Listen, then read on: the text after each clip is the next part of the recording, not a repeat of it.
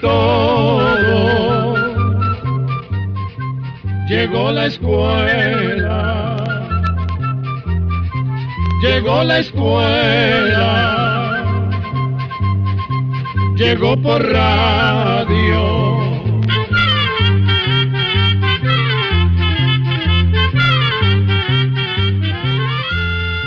El Instituto Centroamericano de Extensión de la Cultura presenta su programa Oigamos la Respuesta. Compartiremos con ustedes las preguntas de nuestros oyentes y daremos las respuestas a sus inquietudes. Mándenos sus preguntas al apartado 2948-1000 San José, Costa Rica. También puede enviarnos sus preguntas al correo electrónico icq.org o encuéntrenos en Facebook como Oigamos la Respuesta. O llámenos por teléfono, código de área 506, número 2225-5338 o 2225-5438 Estimados amigos, con el placer de costumbre, estamos de nuevo con ustedes para presentarles un nuevo programa de Oigamos la Respuesta. Lo iniciamos con la consulta del señor Romel Araya Martínez. Nos ha llamado por teléfono desde San José, Costa Rica, y nos pregunta lo siguiente. Por favor, háblenme de unas líneas parecidas a las de Nazca que descubrieron en el desierto de Arabia Saudita. Escuchemos la respuesta. Primero que todo, vamos a decir que las líneas de Nazca se encuentran en Perú, en una planicie llamada Nazca. Allí hay dibujadas en el suelo unas diez mil líneas angostas, algunas de las cuales tienen más de ocho kilómetros de largo. Desde el suelo, esas líneas son prácticamente invisibles y sólo desde cierta altura se pueden ver. Por eso durante muchos siglos las líneas de Nazca pasaron totalmente ignoradas. Los dibujos que hacen estas líneas fueron descubiertos cuando los primeros aviones empezaron a volar sobre Perú a principios de 1930. Los dibujos representan animales como monos, arañas y aves como colibríes, garzas, cóndores y gaviotas. También hay figuras geométricas como triángulos y espirales. No se sabe con seguridad para qué se hicieron todas estas figuras, pero se cree que las hicieron antiguos pueblos indígenas para explicar el movimiento de los astros como una ofrenda a sus dioses. Pues resulta que no solo en Perú existen esa clase de dibujos que solo pueden verse desde lo alto. En una región árida y desierta de Arabia Saudita llamada Harrat Haibart se han localizado cerca de 400 formaciones o estructuras de piedra. Vistas desde el suelo, no tienen ningún aspecto extraordinario. Pero según se han logrado comprobar por medio de imágenes que envían los satélites espaciales, esas estructuras forman líneas y figuras parecidas a las famosas líneas de Nazca en Perú. Los arqueólogos que han estudiado estas formaciones creen que podrían tener entre 2.000 y 9.000 años de antigüedad. Ellos las llaman puertas porque vistas desde el aire, esas líneas parecen una simple cerca con dos postes. Tampoco se sabe bien con qué fin se hicieron estos dibujos en Harrat Haibart. Lo único que se tiene más claro es que posiblemente las crearon tribus nómadas, o sea, tribus que viajaban de un lado a otro en esa zona de Arabia.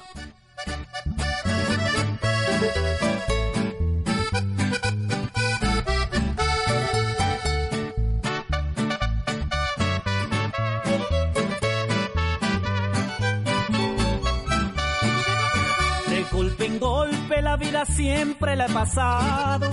Ya estoy viviendo nuevamente otro dolor. Ya parece que el destino se ha ensañado conmigo. Y la suerte embolatada nunca ha estado a mi favor. Ayer se fue ese gran amor que amaba tanto, del que no esperaba una traición al corazón Y ya lo ves, les cuento que otra vez estoy herido, naufragando nuevamente entre las copas de licor.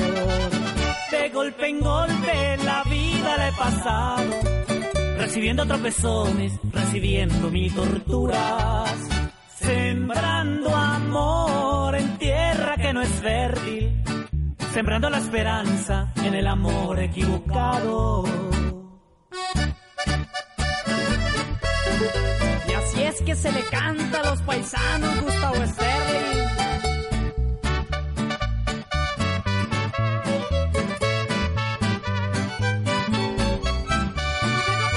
Así es mi vida, así es mi mundo, así soy yo. Siempre perdido entre las leyes del amor. La he pasado todo el tiempo en busca de una estrella pero que va siempre estrellado sale este corazón. No sé qué ir a hacer de mi vida mañana. Continuamos en el programa Oigamos la Respuesta. Muchas gracias por su atención y muchas gracias también a esta radioemisora que nos permite comunicarnos con usted. La siguiente pregunta proviene de Honduras y es del señor José Ventura, quien a través de un correo electrónico pregunta ¿Me podrían decir cómo funciona el tercer ojo? Oigamos la respuesta.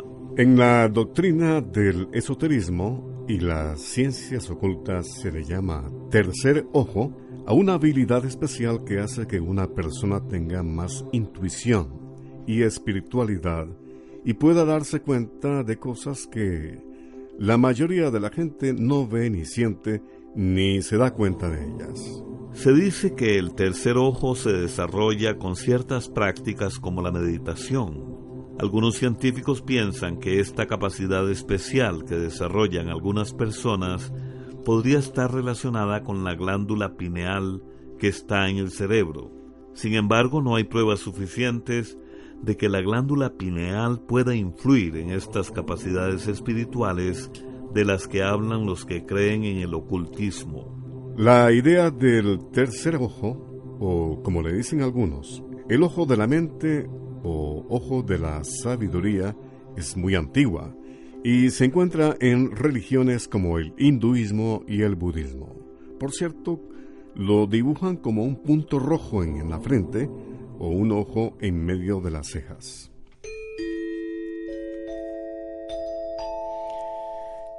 Estamos transmitiendo el programa Oigamos la respuesta que usted escucha a través de este medio de comunicación. Muchas gracias amigos por su sintonía. Quiero saber sobre la vida del científico francés Louis Pasteur y también acerca de sus descubrimientos. La pregunta de un estimado oyente que nos envía una carta desde la provincia de Punta Arenas, en Costa Rica. Escuchemos la respuesta. Louis Pasteur nació en un pueblo llamado Dole, al este de Francia, el 27 de diciembre de 1822. De niño, Louis era aficionado al dibujo y a la pintura más que a la ciencia. Sin embargo, al graduarse de bachillerato, empezó a estudiar física y química. Durante algunos años fue profesor en las universidades de Dijon y en Estrasburgo. En esta última ciudad se casó en 1849 con Marie Laurent, hija del rector de la Facultad de Estrasburgo. El matrimonio tuvo cinco hijos. Dos de sus hijas murieron siendo niñas todavía por la enfermedad de la tifoidea y una más por un tumor cerebral. En esa época muchos niños morían por la fiebre tifoidea. Esto hizo que Pasteur se dedicara sin descanso a investigar y experimentar en busca de una cura para esta clase de enfermedades. Gracias a su trabajo, el científico descubrió que la fermentación de los alimentos y las enfermedades infecciosas eran causadas por microbios. Así logró inventar un sistema para evitar la contaminación de la leche y otras bebidas. A ese sistema se le llamó, años después, pasteurización en honor al descubrimiento de Louis Pasteur. Este científico también desarrolló vacunas contra enfermedades como el antrax, el carbunclo del ganado y la septicemia de los cerdos. La habilidad de Pasteur como científico e investigador también ayudó a salvar la industria de la seda, que estaba en graves problemas causada por una misteriosa enfermedad que atacaba el gusano de la seda. Pasteur le dedicó seis años a este estudio. Lo ayudó su esposa Marie, quien criaba los gusanos para los experimentos. El científico se dio cuenta que había una infección en los gusanos que era transmitida por parásitos. Gracias a sus consejos, la industria de la seda sobrevivió, lo que le dio un fuerte impulso para la economía francesa. Otra gran contribución de Pasteur fue el invento de la vacuna contra la rabia. La efectividad de esta vacuna se probó con éxito el 6 de julio de 1885 en un niño de nueve años llamado Joseph Meister. Este niño había recibido varias mordeduras de un perro rabioso, y gracias a un tratamiento de diez días, el niño no llegó a desarrollar la terrible enfermedad.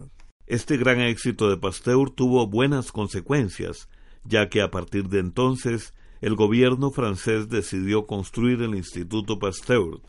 Este instituto, fundado en 1888, tiene hasta el día de hoy un gran prestigio internacional.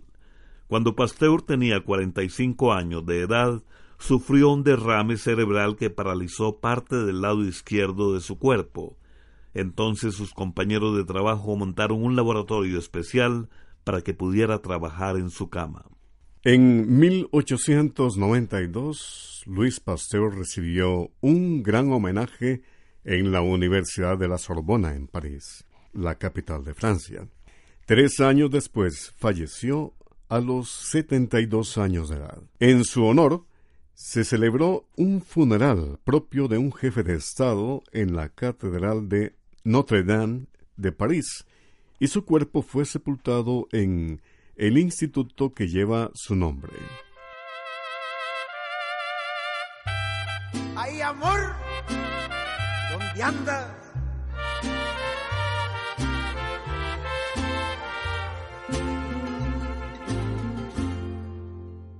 Jale la tocó una tanda de canciones para ti. Acá entre nos, lloré con dos, así me pongo desde tu maldito adiós. Hice pucheros con los primeros tequilas que me tomé, dieron las diez pero después dieron las once y te maldije otra vez. Como a las doce perdí la pose y estuve a punto de correr detrás de ti. Llegó la una y por fortuna de dos a tres quedé inconsciente y me dormí. Pero a las cuatro lloré otro rato y me puse descortés. Dieron las cinco y este domingo me hiciste falta otra vez. Y no canto porque sé, compadre, canto para desahogarme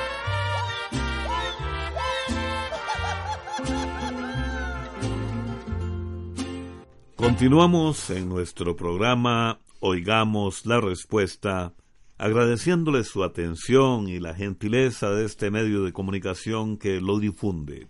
¿Por qué Río Caño Cristales en Colombia ha sido motivo de muchas discusiones últimamente? Esta es la pregunta que nos hace un amigo oyente, quien nos escribe desde San José, Costa Rica. Oigamos la respuesta. El río Caño Cristales está en el departamento colombiano de Meta. No es un río muy ancho ni caudaloso, por eso los lugareños le llaman caño.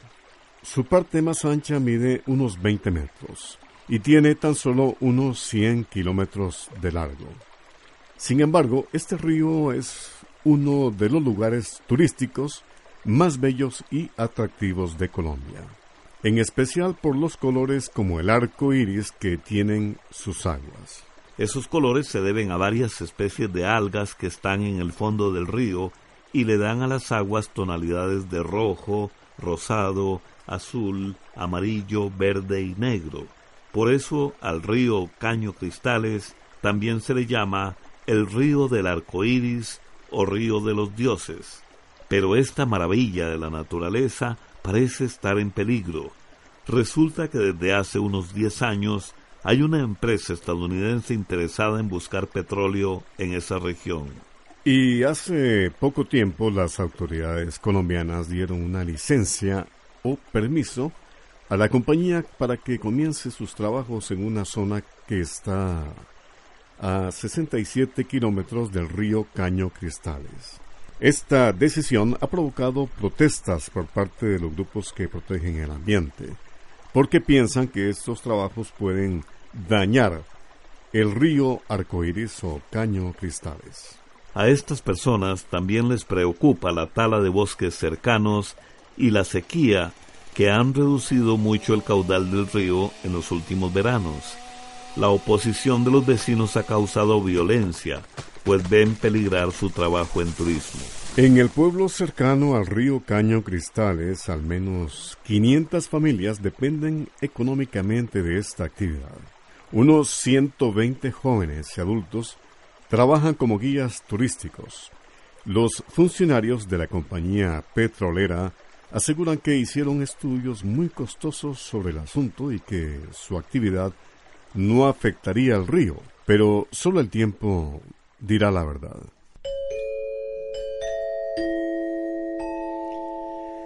De lunes a viernes le transmitimos el programa Oigamos la Respuesta a través de diferentes medios de comunicación. Gracias amigos por escucharnos.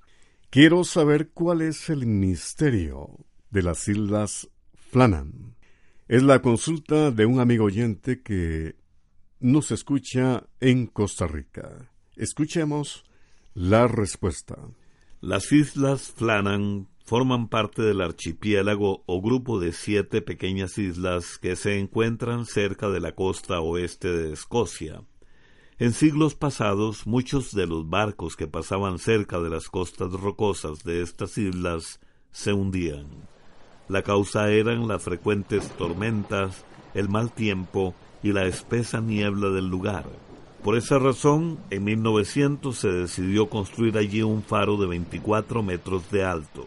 En ese faro trabajaban cuatro operarios. Cada 15 días un barco llevaba provisiones y se encargaba de transportar al operario que le tocaba descansar y al que llegaba a reemplazarlo. En diciembre de 1900, un barco que pasaba por las islas notó que el faro estaba apagado al no poder comunicarse con los operarios del faro. Las autoridades llegaron hasta la isla y se sorprendieron al encontrarlo desierto. Nunca se supo lo que pudo haber ocurrido con los trabajadores del faro, que dejaron sus pertenencias y la comida sobre la mesa como si hubieran tenido que abandonar la isla con urgencia. Una vez que las autoridades de esa época finalizaron la investigación, el faro continuó funcionando normalmente. Se contrató a un nuevo equipo y se continuó con el sistema de turnos como hasta entonces. En los siguientes 70 años no ocurrió nada extraño en ese remoto lugar. Luego, en 1971, se instaló en el faro un sistema automático de alumbrado y ya no fue necesario tener personal viviendo allí. Solo llega de vez en cuando gente para hacer reparaciones o dar mantenimiento. Pero hasta el día de hoy, el caso de los operarios desaparecidos en el faro Flannan continúa siendo un gran misterio.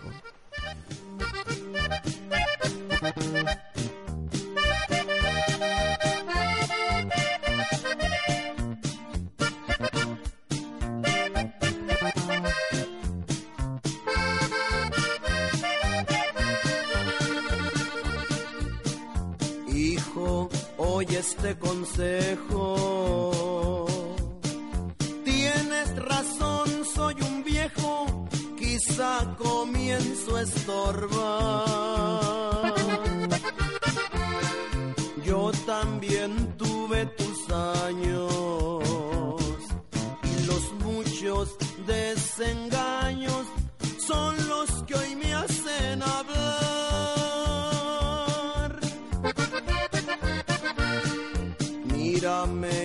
Soy tu espejo.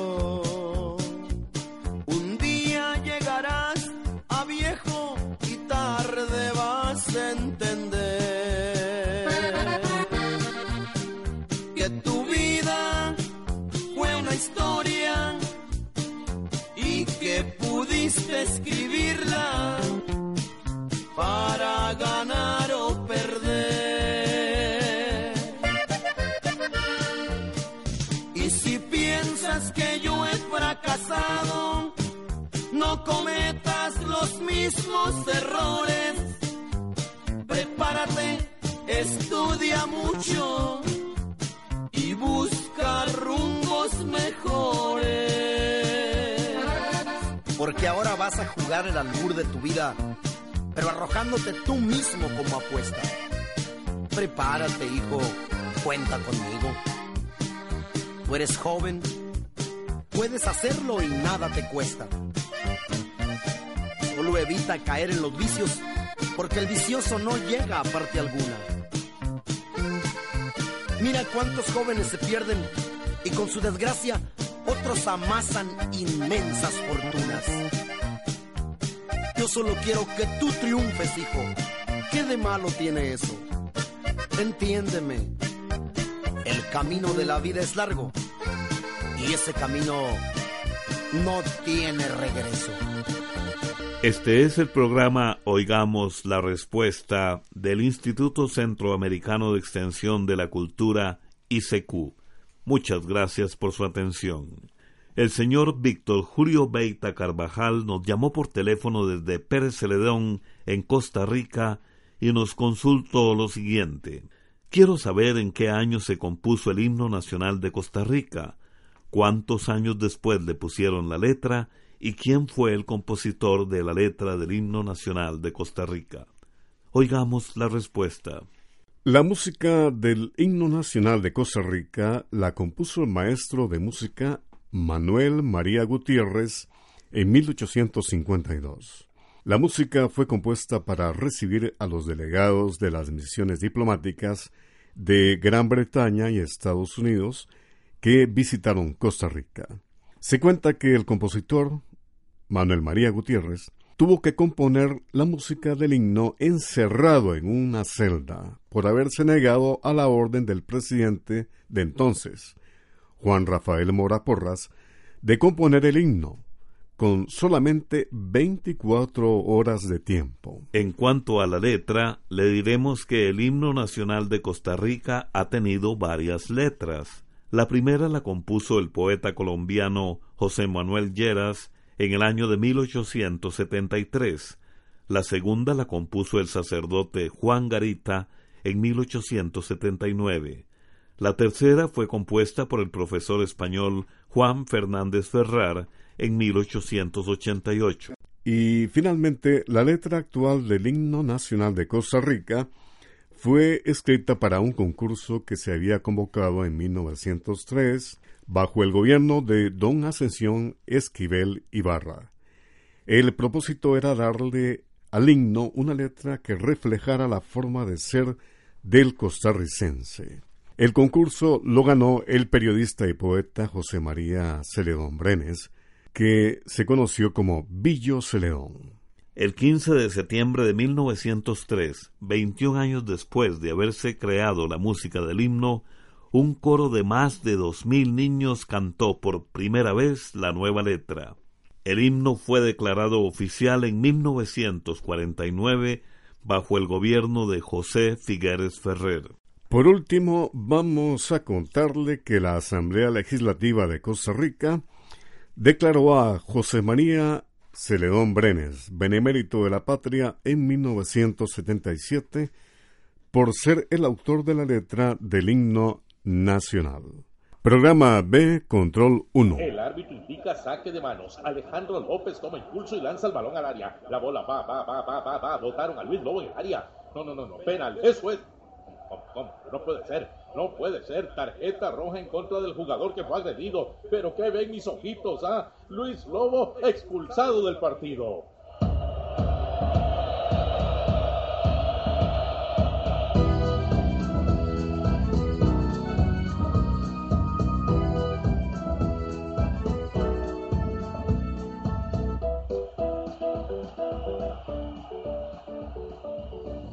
Cobarde, te tiraste al suelo. Por tu culpa perdimos. Eh, ¿Qué les pasa? ¿Ustedes vieron lo que pasó? Volví a tirarte al suelo y sos hombre muerto.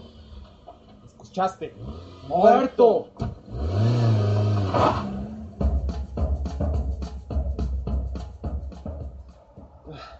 Salí del estadio con el corazón en la boca. Por poco y me linchan. Yo vi la falta, te empujaron. Mire quién viene. Uy, está cada día más buena. Carlos, vos le cerrás el paso. Hola, preciosa.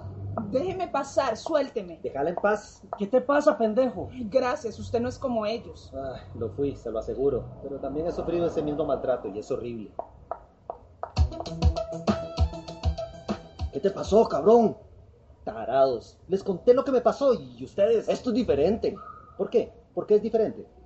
La verdad es que debe ser feo que te acosen en la calle. ¿Cómo, cómo? Que somos unos trogloditas ordinarios y no pensamos en lo que hacemos. Ajá, sí es. Mala onda. Mi hermana me ha dicho lo feo que se siente cuando la acosan. Pero a las mujeres les gusta. Que las acosen y las maltraten. Bueno, tal vez tengan razón. Pero nosotros somos hombres o no. ¿Y? Ser hombre no significa ser acosador. La verdad es que nadie merece sufrir violencia. Bueno, por hoy se las acepto. Estuvo mal lo que te hicieron. Y también lo que yo quería hacerle a ella. Así se habla. Como dicen, tarjeta roja a la violencia.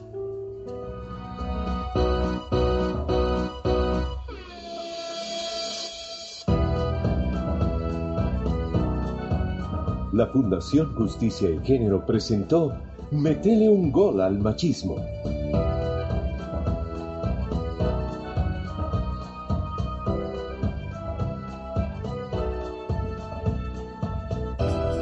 Y así llegamos al final del programa del día de hoy. Los esperamos mañana en este su programa Oigamos la Respuesta. Mándenos sus preguntas al apartado 2948-1000 San José, Costa Rica. También puede enviarnos sus preguntas al correo electrónico icq.org o encuéntrenos en Facebook como Oigamos la Respuesta. O llámenos por teléfono, código de área 506, número 2225-5338 o 2225-5438. Recuerde que comprender lo comprensible es un derecho humano.